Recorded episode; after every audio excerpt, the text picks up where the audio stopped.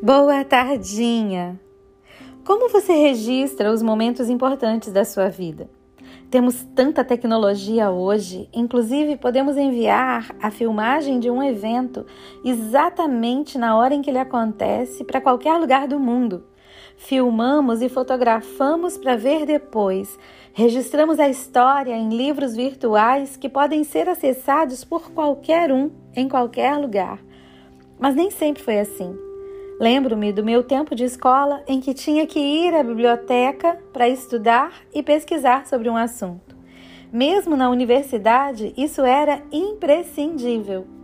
Hoje, as crianças digitam uma palavra ou um assunto no Google e logo elas têm à sua disposição todo o conteúdo de que precisam para estudar e fazer seus trabalhos escolares. Nem mesmo os álbuns de fotografias reveladas são mais necessários, pois as fotos podem ficar registradas numa pasta no computador ou na nuvem. Hoje temos acesso a toda a história do mundo detalhada, inclusive com achados arqueológicos que a comprovam. Lembro de alguns filmes antigos em que as escolas faziam um tipo de evento, guardando em cápsulas cartas e coisas da sua época para que fossem encontradas no século seguinte.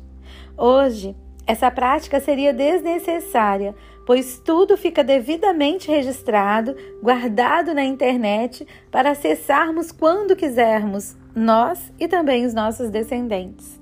Agora, Imaginem o povo de Israel vivenciando todos aqueles momentos extraordinários, desde as pragas do Egito até a sua travessia no Jordão. Temos conhecimento da história completa e com detalhes. Como eles conseguiram fazer tudo isso chegar até nós?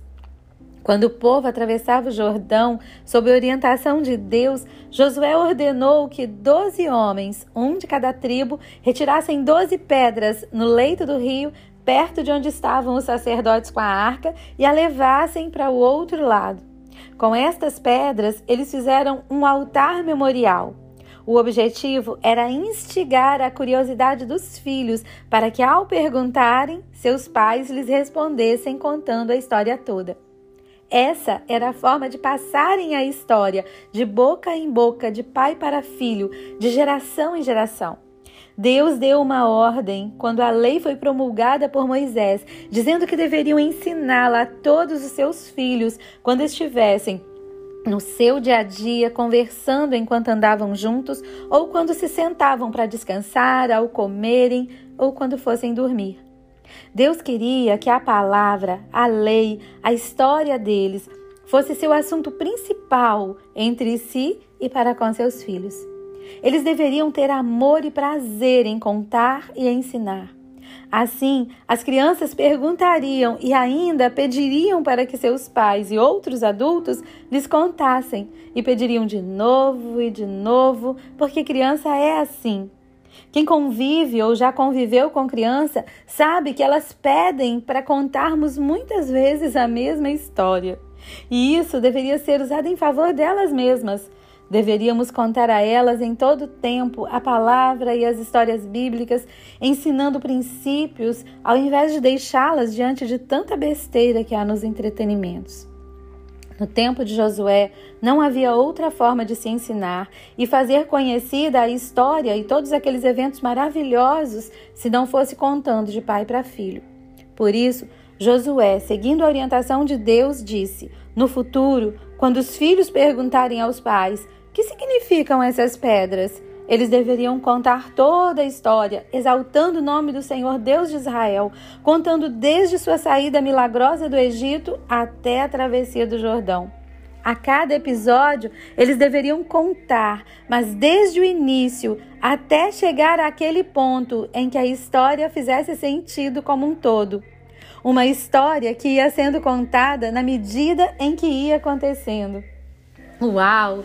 Aqueles homens que atravessaram o Jordão contariam aos seus filhos e netos, sendo eles os próprios protagonistas da história. Imagine ouvir uma história da própria pessoa que a viveu. Muito mais emocionante. Eles a contavam lembrando que o que viveram era cumprimento de promessas e profecias que se cumpriram. Hoje, podemos contar a história do povo de Deus, mesmo sem sermos protagonistas dela.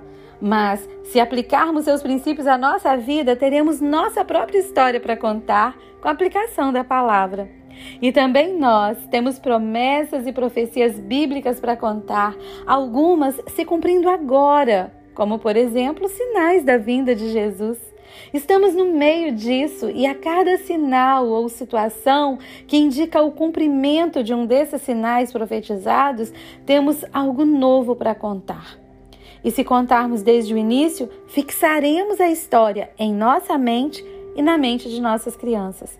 Podemos instigar nelas não só a curiosidade do que se passou na história, mas também a expectativa do fechamento dela num futuro muito breve. Isso é muito empolgante e a forma como você encara isso e a conta faz toda a diferença.